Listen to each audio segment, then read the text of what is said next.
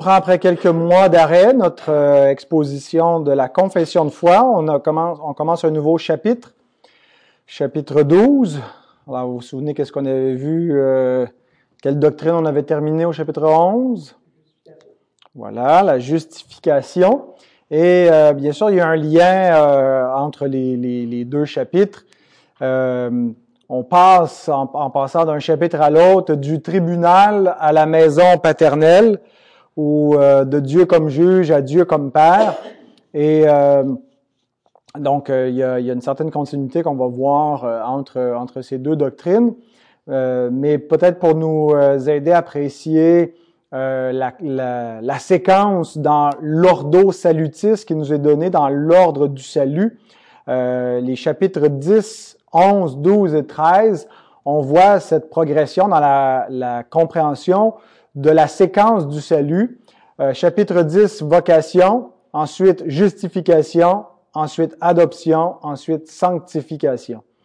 Donc, l'appel, euh, une fois que Dieu nous appelle euh, et qu'il l'appelle efficace, il nous justifie gratuitement par la foi. Ceux que Dieu justifie, il les adopte comme ses enfants. Et une fois qu'il nous adopte, ben, il nous élève comme ses enfants. C'est pas juste nous adopter, mais euh, il s'engage avec nous dans une relation et c'est un peu ce qu'est la sanctification. C'est une relation dans laquelle Dieu nous fait participer à sa sainteté euh, en nous élevant, en nous euh, reprenant, nous châtiant et euh, en nous aimant, donc, comme ses fils et ses filles. Donc, on a dans Romains 30, euh, pardon, Romains 8, verset 30, euh, un ordo salutis qui nous est présenté.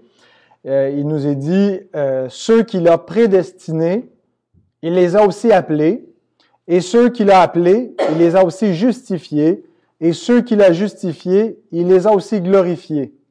Donc, Paul passe directement de la justification à la glorification, mais je pense que dans la, dans la glorification ici, il englobe tout ce qui vient, euh, en fait, il nous donne, la, si on veut, la version finale de notre salut.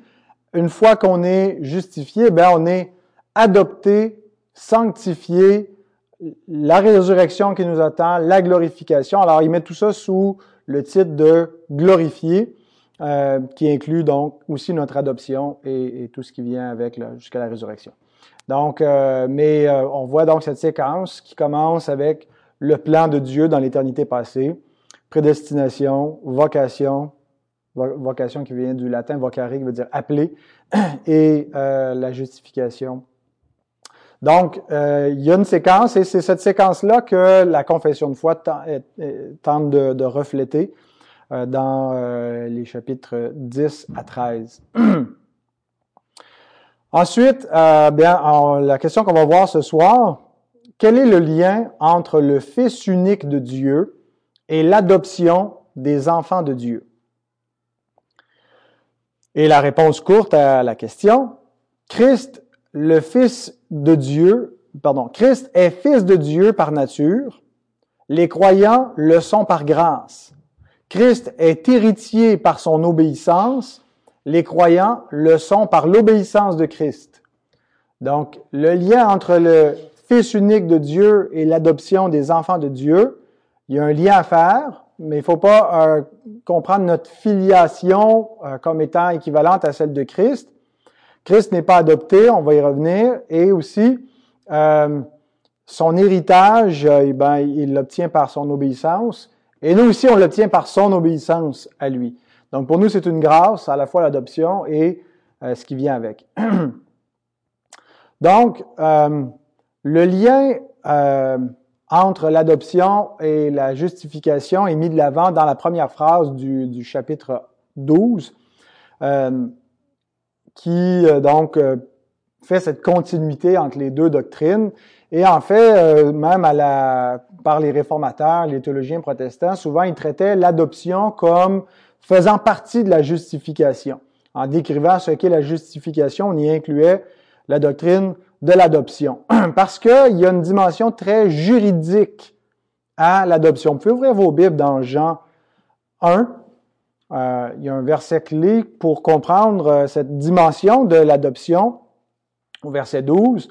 euh, l'aspect juridique qui est lié à, la, justification, qui se passe dans une scène juridique, hein, on, l'imagine dans un tribunal. Donc, Jean 1, verset 12, il nous est dit que à tous ceux qui l'ont reçu, à ceux qui croient en son nom, elle a donné le pouvoir de devenir enfants de Dieu. Et j'attire votre attention sur le mot pouvoir, qui est le mot exousia en grec. Euh, et ça ne nous parle pas ici de possibilité. C'est pas qu'ils peuvent devenir enfants de Dieu, ils ont la possibilité que ça soit vrai, mais ça nous parle de droit. Le mot exousia nous dit elle a donné le droit, l'autorité, euh, le privilège, mais en termes légal, euh, comme dans une, adoption, euh, bien qu'il y aura une, relation éventuelle entre parents, des parents adoptifs et des, enfants adoptés, bien, il doit y avoir un droit légal pour, avant que l'enfant puisse habiter avec les parents, pour qu'il soit adopté, il faut qu'il y ait des, des procédures qui soient faites.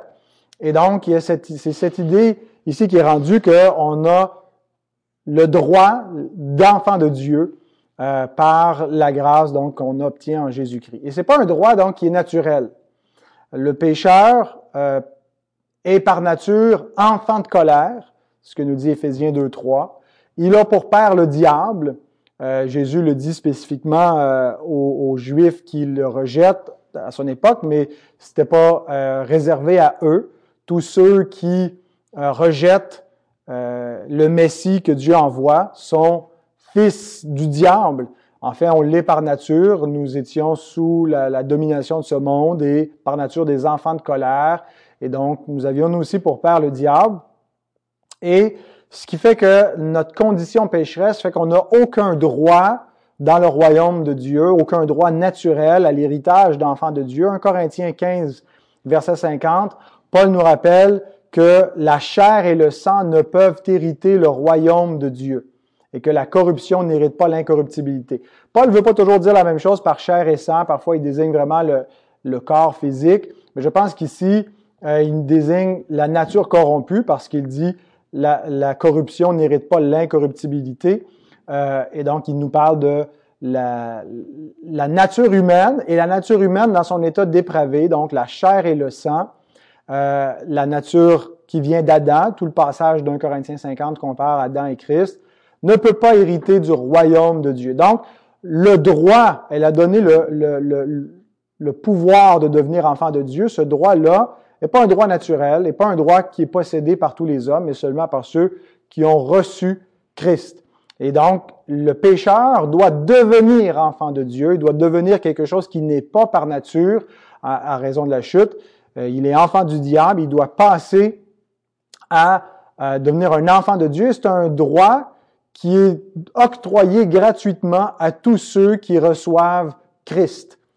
Euh, euh, et donc l'adoption se fait en, si on veut, en, deux temps. C'est pas pas des temps chronologiques, mais c'est deux temps logiques, deux séquences où on est retiré de la famille d'Adam et on est reçu dans la famille de Dieu. C'est pour ça donc que l'adoption est liée à la justification, parce que la justification consiste à passer du statut de condamné en Adam à un statut de justifié, déclaré juste en Christ. Alors, la, justification et l'adoption, euh, même si on met un ordre, euh, on dit on est justifié avant d'être adopté, mais c'est euh, simultané, ça arrive en même temps. Euh, donc, dès qu'on est déclaré juste, on est en même temps adopté par Dieu. Alors, c'est lié ensemble. Mais en plus d'être lié à la justification, l'adoption est en même temps liée à la sanctification. Il sert un petit peu comme de pont. Et c'est pour ça qu'on trouve euh, le prochain chapitre après, après l'adoption, ça va être la sanctification. Et on voit donc comment cette doctrine fonctionne euh, parce qu'elle est, elle est reliée à la fois à la justification, mais elle nous conduit vers la sanctification. Parce que oui, a un aspect légal à, la, à l'adoption, mais en même temps d'être un statut légal, elle consiste l'adoption à être, à devenir enfant de Dieu. Et donc, à, comprendre que dorénavant, il y a une nouvelle relation qu'on a face à Dieu, où Dieu s'engage dans une relation avec nous, où il va nous élever comme ses enfants. On n'adopte pas des enfants pour qu'ils s'élèvent tout seuls. On les adopte dans notre famille pour en prendre soin, pour les nourrir, pour les instruire, pour pourvoir, pour les protéger, pour les reprendre quand ils, agissent mal.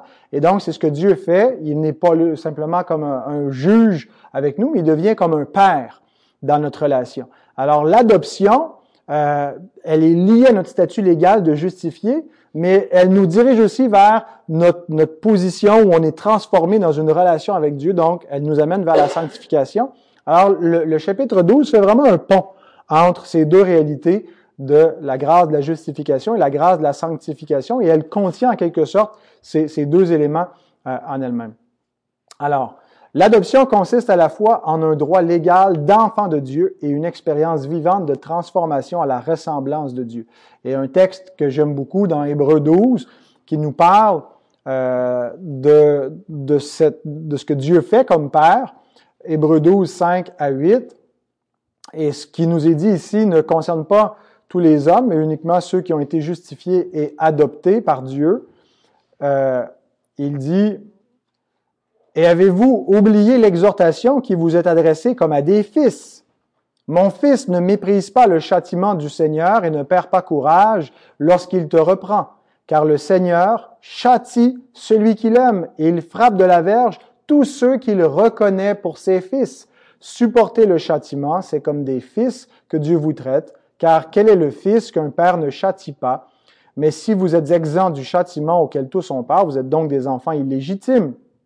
Et donc le passage continue en nous disant euh, que Dieu s'engage et que euh, la correction du Seigneur est une preuve euh, non pas de, de, de, de, la condamnation de Dieu comme si on était condamné comme le reste du monde, mais au contraire de son affection paternelle, le fait qu'il nous reprend comme ses enfants.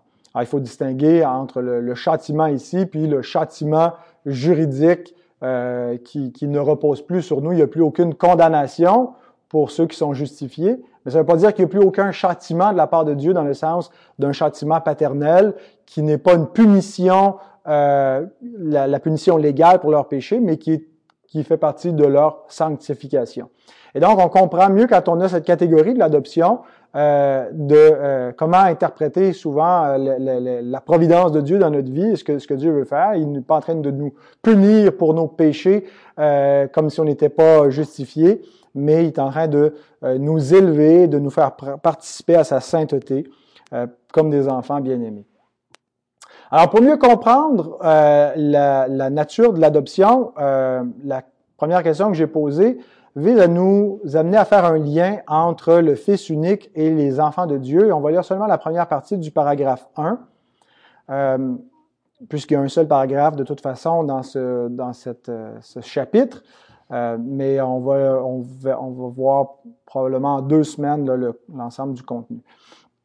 Donc, euh, première partie, tous ceux qui sont justifiés, Dieu daigne en et à cause de son Fils unique Jésus-Christ les rendre participants de la grâce d'adoption. Je relis cette phrase-là parce que c'est la phrase clé que je veux qu'on développe.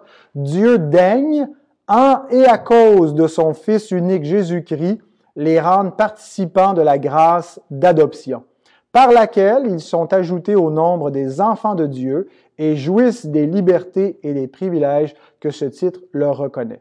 Donc, ce soir, on va regarder euh, uniquement l'aspect euh, le lien euh, avec la, la, filiation ou la filialité du Christ et comment en lui, donc, on est adopté et on va voir l'aspect un peu plus légal, si on veut, de notre adoption avant de considérer les privilèges de cette adoption. Il y a deux textes clés qui sont euh, référencés par la confession, euh, Éphésiens 1.5, Galates 4, 4 à 7, dans cette partie que j'ai lue la première note de renvoi renvoie ces deux textes-là.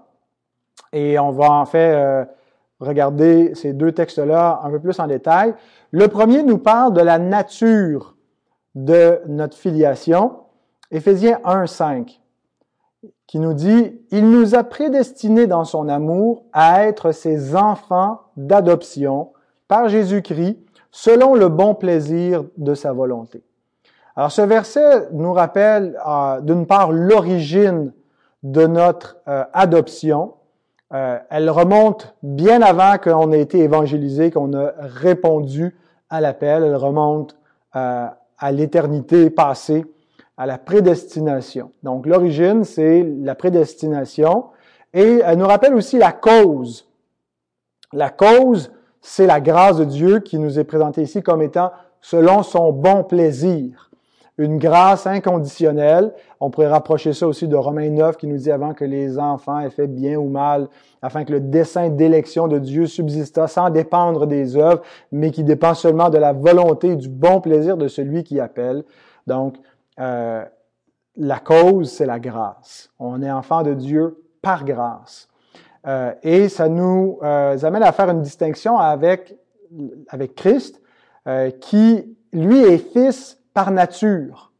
Nous, nous sommes fils et filles, nous sommes enfants de Dieu par adoption. C'était pas dans notre nature, nous avions, à cause de notre nature pécheresse, nous n'étions pas enfants de Dieu. Mais Christ, donc, est enfant de Dieu par nature. Il n'est pas devenu fils. Il fut jamais un temps où il n'était pas le fils. Il est éternellement fils comme le Père est éternellement Père. Alors, s'il est éternellement le Père, il n'est pas devenu Père, il est Père éternellement, c'est pas une création d'un Fils, c'est un engendrement éternel qui n'est pas euh, causé euh, où il fut un temps où il n'était pas, il s'est mis à être, il est éternellement le Fils. À l'incarnation, le Fils de Dieu est devenu un homme. Et comme homme, il devait accomplir la volonté du Père pour obtenir l'héritage promis au Messie homme. Parce que le Messie homme était présenté aussi comme un homme fils de Dieu. Comme il y a des hommes qui étaient présentés comme fils de Dieu, comme David est un type. Euh, dans le psaume 2, l'Éternel m'a dit, tu es mon fils. Bien sûr, ça nous parle du Messie et, et il pointe vers le Messie qui est fils dans un sens où David ne l'était pas. Mais il y en a d'autres en plus de Jésus qui sont appelés fils de Dieu dans l'Écriture, Israël, Adam, on va en parler dans un instant.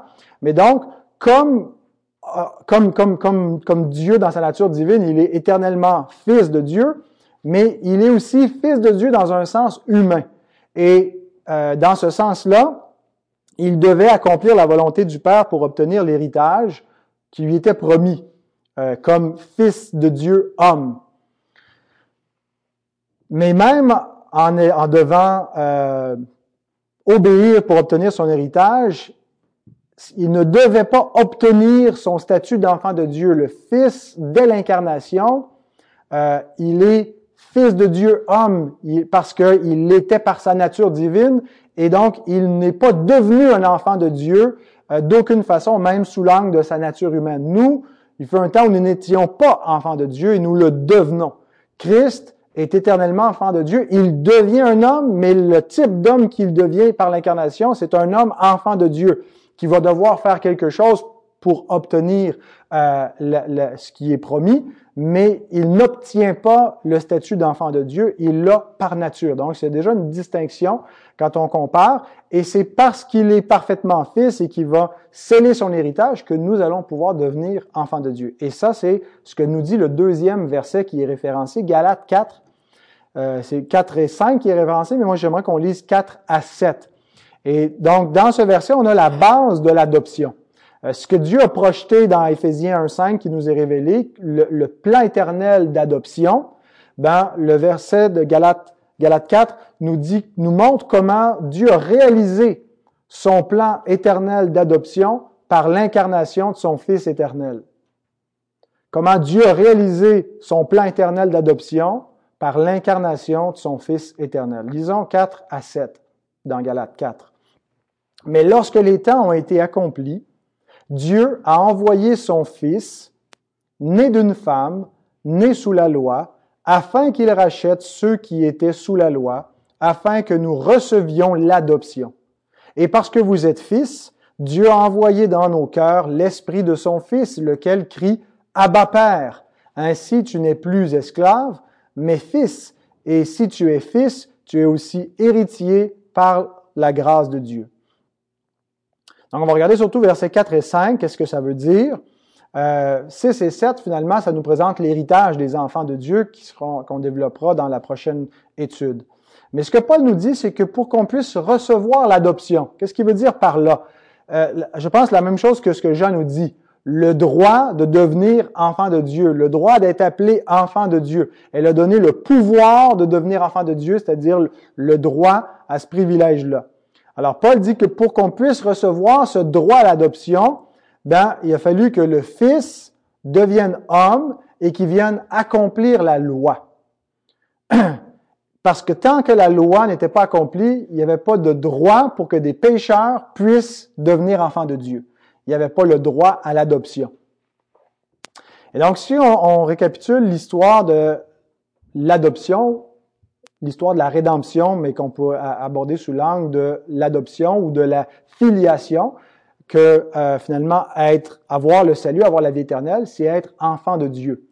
Alors, on peut commencer au tout début avec le premier fils de Dieu parmi les hommes, Adam, qui est appelé fils de Dieu dans la généalogie du Christ dans Luc 3, 38.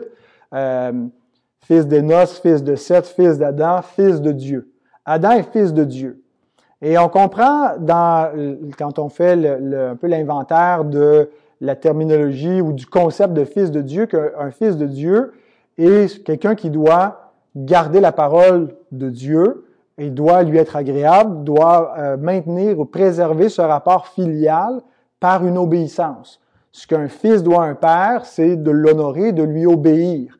C'est ce que nous devons à nos pères, nous devons les honorer, et c'est ce que nous devons par-dessus tout à celui qui est le Père des esprits, qui est Dieu. Euh, et donc, Adam, le premier fils de Dieu, devait atteindre la vie éternelle en gardant la parole de Dieu.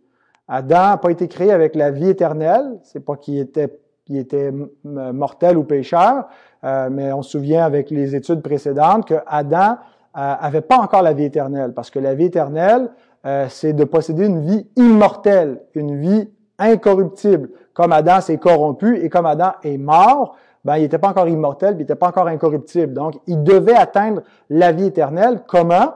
Ben, en gardant la parole de Dieu c'est un principe qui est répété à beaucoup d'endroits dans l'Écriture, que celui, euh, vous observerez mes lois et mes ordonnances, l'homme qui les mettra en pratique vivra par elles. Ça veut dire quoi? Va atteindre la vie éternelle par l'obéissance.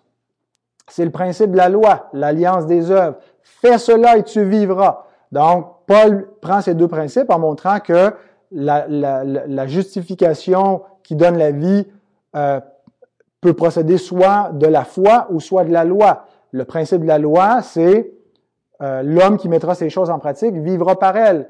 Euh, et maudit soit quiconque n'observe pas tout ce qui est écrit dans le livre de la loi et ne le met pas en pratique. Donc, atteindre la vie soit par l'obéissance, ce qui est bien sûr impossible pour des, des pécheurs, ou par la foi. La foi en un autre qui va obéir parfaitement. Et c'est pour ça que le Fils vient pour garder la loi. Il est né d'une femme sous la loi pour accomplir la loi afin qu'on puisse recevoir l'adoption par ce qu'il allait faire, le droit à l'adoption.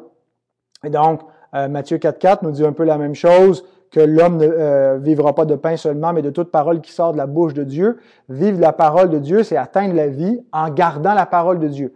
Donc, est-ce que le premier Adam le fait? Il ne l'a pas fait. Il a transgressé la parole de Dieu et euh, il a, par sa transgression, il a amené la mort dans le monde.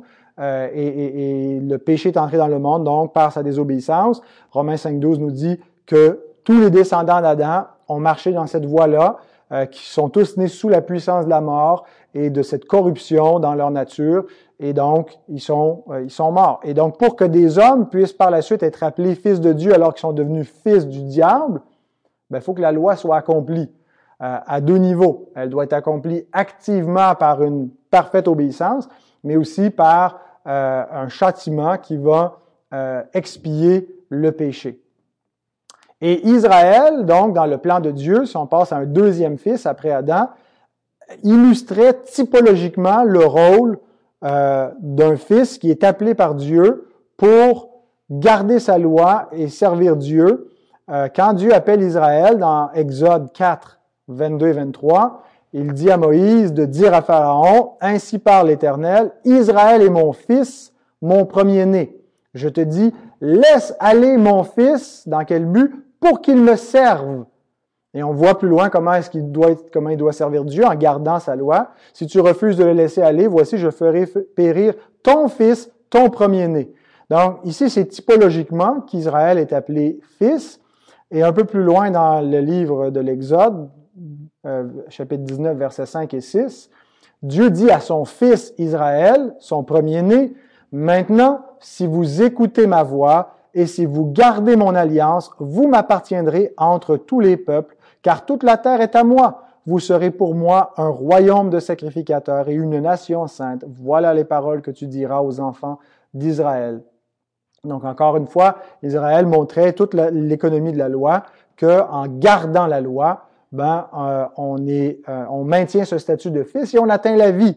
Mais Dieu voulait surtout illustrer par là euh, l'impossibilité pour ce fils d'accomplir sa justice et il voulait montrer que Israël devait attendre un autre Israël fils, le vrai Israël, Jésus, euh, et, Matthieu, euh, au début de son évangile, fait ce parallèle quand il, cite cette prophétie euh, qui dit J'ai appelé mon fils hors d'Égypte dans Matthieu 2,15. Donc, il y a comme une double allusion d'un côté au fils typologique de Dieu, Israël, mais maintenant le vrai fils eschatologique de Dieu qui va accomplir les promesses et la loi, Jésus, qui est appelé hors d'Égypte. Et donc, Israël était seulement une préfiguration du vrai Israël, Christ. Et donc, il vient, Christ, pour accomplir toute justice. Souvenons-nous, la première chose qu'il dit au baptiste lorsqu'il s'oppose à lui pour le baptiser, il dit qu'il, euh, dans Matthieu 3,15, euh, car il est convenable que nous accomplissions ainsi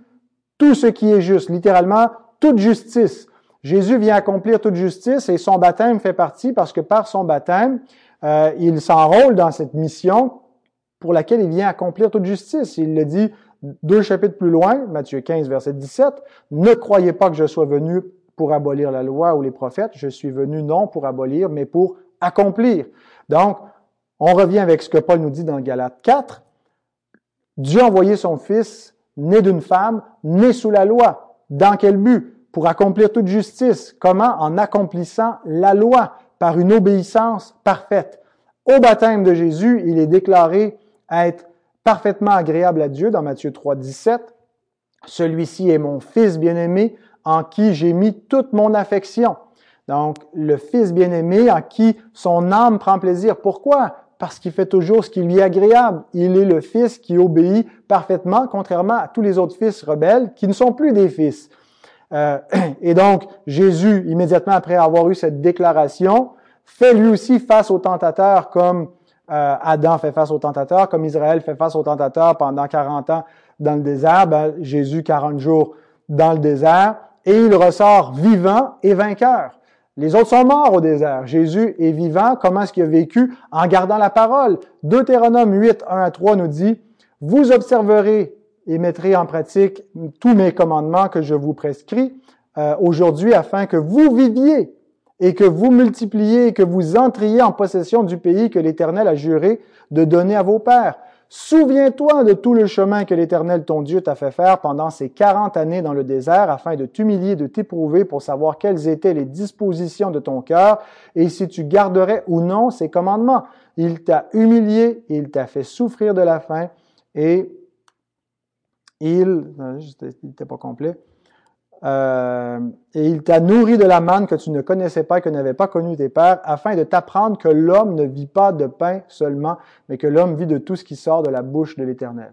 C'est exactement les paroles que Christ cite au diable euh, en résistant à la tentation, euh, et il montre qu'il est l'Israël qui va traverser le désert vivant, qui va vaincre le tentateur, qui va vivre la parole de Dieu, qui va obéir donc parfaitement et euh, donc qui vient accomplir la justice, qui vient accomplir ce qui est requis. Et son obéissance ultime, bien sûr, ça n'a pas été euh, au désert, bien que ça fait partie de l'obéissance nécessaire à notre rédemption. C'était pas juste des, des petites confrontations euh, pour illustrer l'ultime victoire de Christ. C'était, ça faisait partie de son obéissance active, justice nécessaire pour qu'on puisse être justifié. Mais ultimement, c'est l'obéissance qui mène jusqu'à la, mort sur la croix, qui l'amène à obtenir l'héritage qui est promis au Messie. il s'est humilié lui-même, se rendant obéissant, obéissant jusqu'à la mort, même jusqu'à la mort de la croix. Et après ça, Paul nous dit, c'est pourquoi Dieu l'a souverainement élevé, c'est pourquoi il a donné finalement un nom qui est au-dessus de tout nom et que tous les genoux vont fléchir devant lui. C'est les promesses qui ont été faites euh, euh, par David au, fils de David, au Messie. Psaume 2, 7 à 8. Je publierai le décret, l'Éternel m'a dit, tu es mon fils, je t'ai engendré aujourd'hui. Voyez-vous comment tout le temps ce concept de fils revient constamment avec, lié avec l'obéissance? Demande-moi et je te donnerai les nations pour héritage, les extrémités de la terre pour possession. Donc, parce qu'il est le fils qui obéit parfaitement, il obtient l'héritage promis, il n'a qu'à le demander. Euh, la, postérité d'Abraham aussi, Dieu a dit dans Genèse 18, verset 19, euh, que Dieu avait choisi Abraham afin qu'il ordonne à ses fils et à sa maison après lui de garder la voie de l'Éternel en pratiquant la droiture et la justice, et qu'ainsi, c'est-à-dire en pratiquant la justice et la droiture, l'Éternel accomplisse en faveur d'Abraham les promesses qu'il lui a faites.